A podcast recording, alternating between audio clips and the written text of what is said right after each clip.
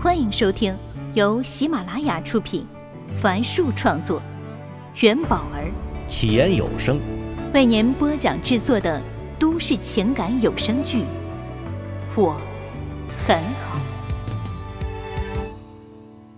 请听第一百零四集。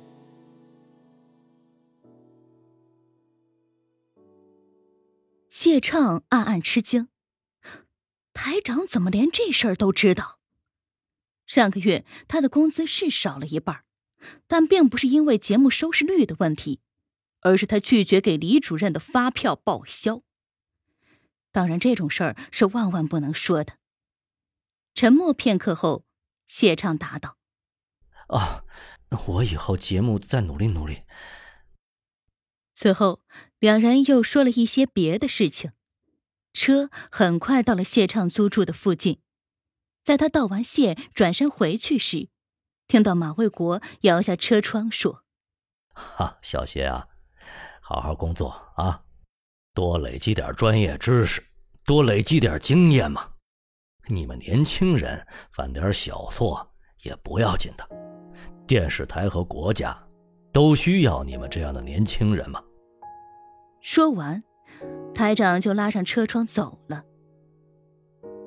回家的路上，他反复琢磨着台长的最后这句话：难道是希望他能把李峰过往虚报发票的事情给说出来？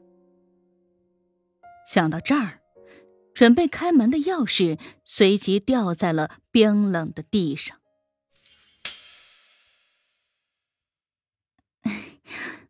我们快去吃饭吧。温暖的话将谢畅拉回到了现实中，他能感受到温暖说话时暖融融的呼吸，一股熟悉又奇怪的气息在他体内窜动。谢畅急忙松开温暖，有些不好意思的看着他。温暖的脸颊也红扑扑的，没有了他往日的机敏。我知道这里有条巷子，有好多小吃呢。说完，他就拉起谢畅的手，向那条巷子走去。谢畅抓紧了他的手，好暖啊！这一刻，他终于做好了那个决定。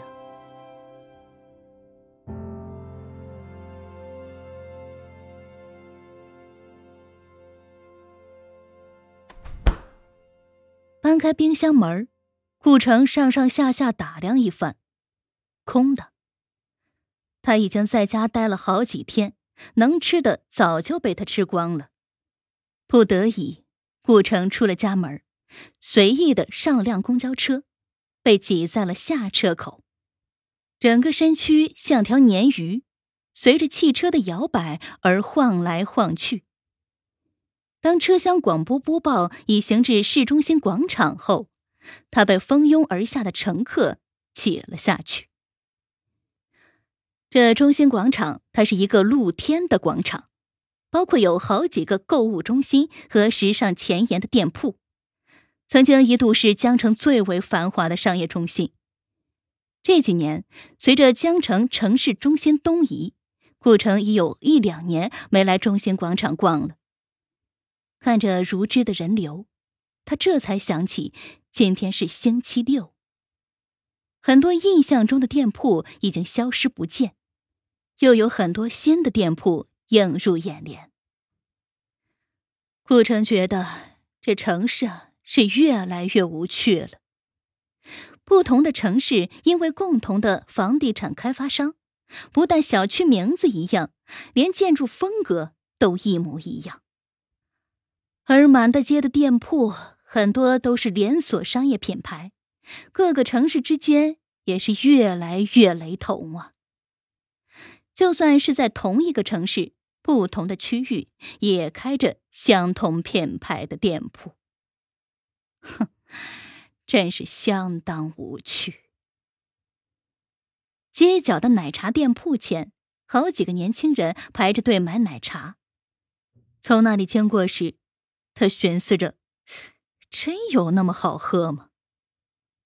不知不觉间，他走到了广场中心，那里有一个音乐喷泉正在演奏《梁祝》，随着小提琴高低起伏，喷泉向上喷射出五光十色的水柱，吸引了不少市民驻足拍照，其中就有很多是带着孩子的年轻父母。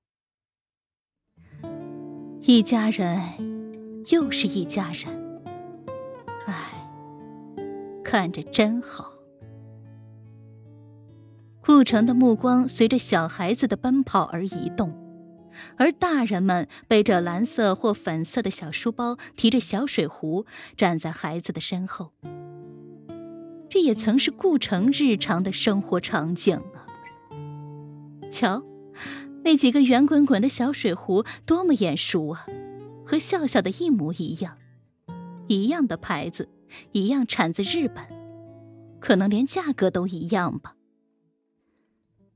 想到儿子，顾城一下子情绪变得低落。他已有段时间没见过孩子了。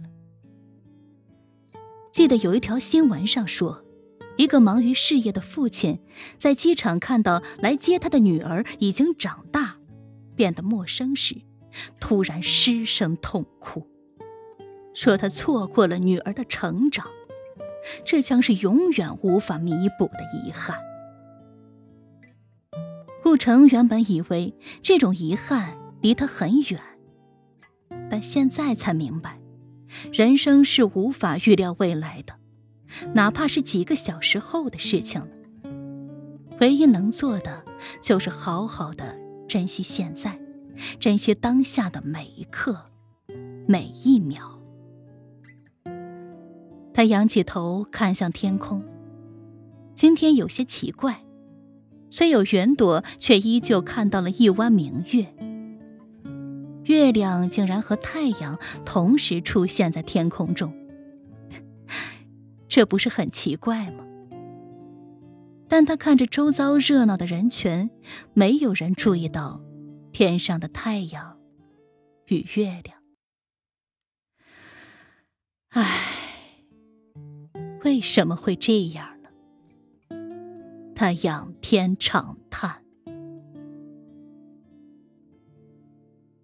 顾导。”听到有人在叫自己，顾城疑惑的回过头，看到不远处的国际购物中心门口站着一个西装革履的男人，正朝自己挥着手。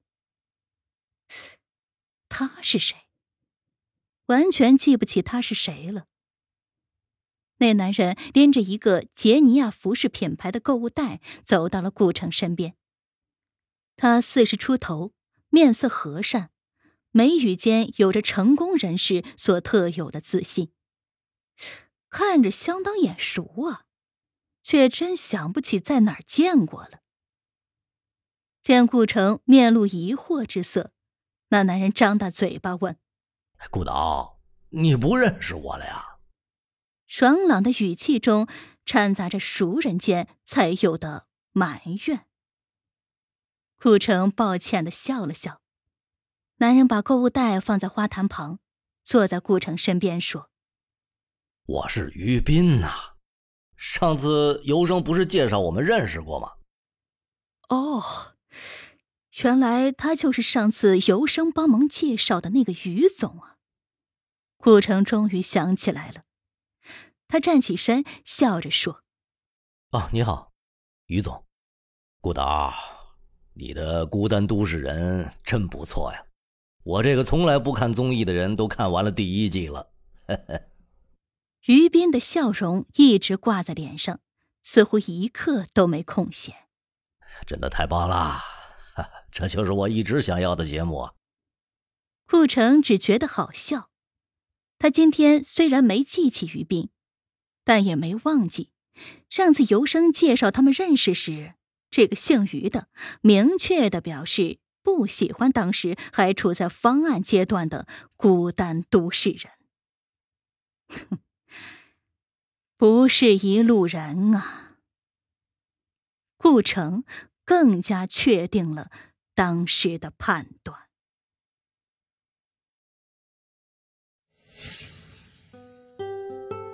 本集已为您播讲完毕，感谢收听。喜欢请订阅，分享给更多的朋友。下集再见。